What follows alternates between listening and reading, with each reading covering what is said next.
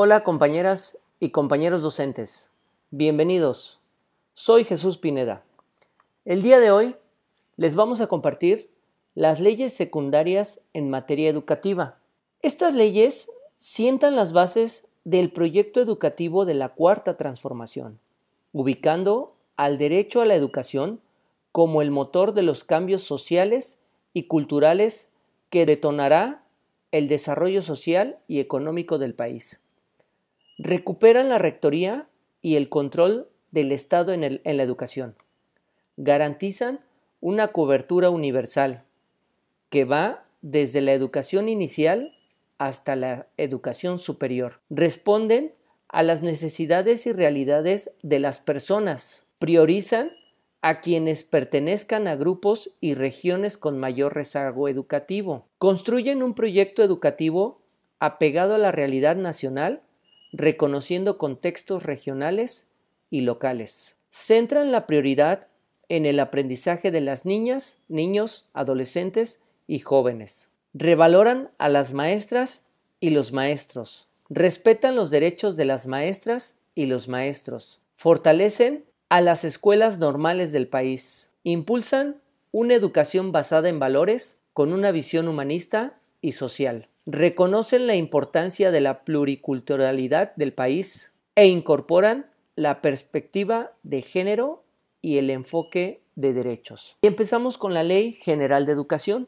Fue publicada en el Diario Oficial de la Federación el 30 de septiembre del 2019. Contiene 181 artículos y 17 transitorios. Esta ley establece un proyecto educativo de la cuarta transformación que concibe la educación como un derecho y el medio para alcanzar el bienestar de las personas y el desarrollo de la nación. Coloca al centro del aprendizaje a las niñas, niños, adolescentes y jóvenes. Dispone que la educación impartida por el Estado será obligatoria, universal, pública inclusiva y laica. Reconoce el derecho a acceder a la educación de todas las personas desde la educación inicial hasta la superior. Establece que la educación debe impartirse bajo el respeto de la dignidad humana con un enfoque de derechos humanos e igualdad sustantiva. Promueve una cultura de la paz y convivencia democrática en las escuelas. A través de acciones para prevenir, atender y erradicar la violencia en el entorno escolar. Propone la formación integral de la mexicana y el mexicano con base a una orientación que eduque para la vida al desarrollar sus capacidades cognitivas, socioemocionales y físicas. Promueve una educación humanista. Reconoce a la educación indígena para garantizar el ejercicio de los derechos educativos, culturales y lingüísticos. Garantiza una educación que atienda las diversas capacidades, circunstancias y necesidades de los educandos para eliminar las distintas barreras al aprendizaje a través de los servicios de educación especial. Fomenta estilos de vida saludables en los educandos. Establece la obligación de madres y padres de familia o tutores para participar en el proceso educativo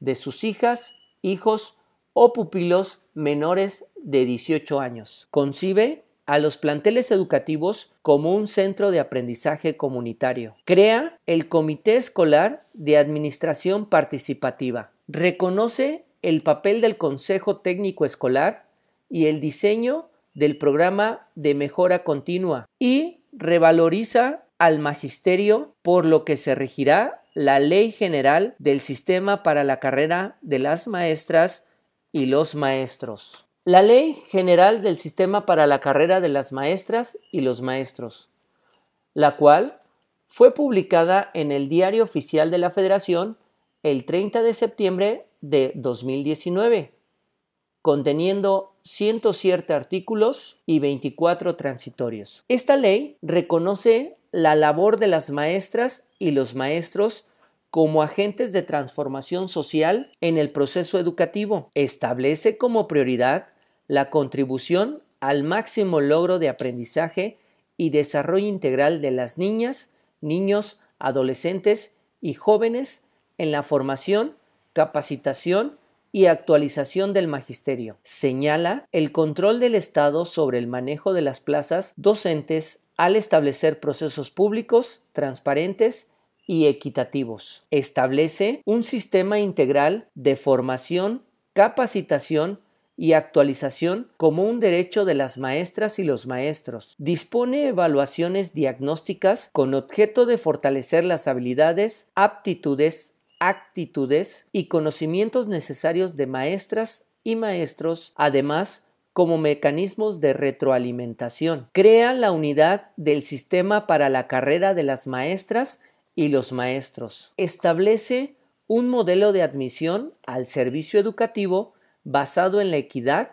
transparencia y rectoría de la federación, bajo los siguientes criterios. Un diagnóstico integral de aptitudes y conocimientos. Prioridad a egresados de las escuelas normales públicas del país y de la Universidad Pedagógica Nacional. Y ponderación de diversos multifactoriales como la formación docente, promedio de carrera, movilidad académica y cursos extracurriculares. Establece un modelo de promoción en la función y en el servicio basado en el reconocimiento a la labor, la equidad, transparencia y rectoría de la federación bajo los siguientes criterios. Un diagnóstico integral de aptitudes y conocimientos. Ponderación de diversos elementos multifactoriales como son la antigüedad, la experiencia y tiempo de trabajo en zonas de marginación, pobreza y descomposición social, así como el reconocimiento al buen desempeño por la comunidad educativa. También crea diversas formas de reconocer a la labor docente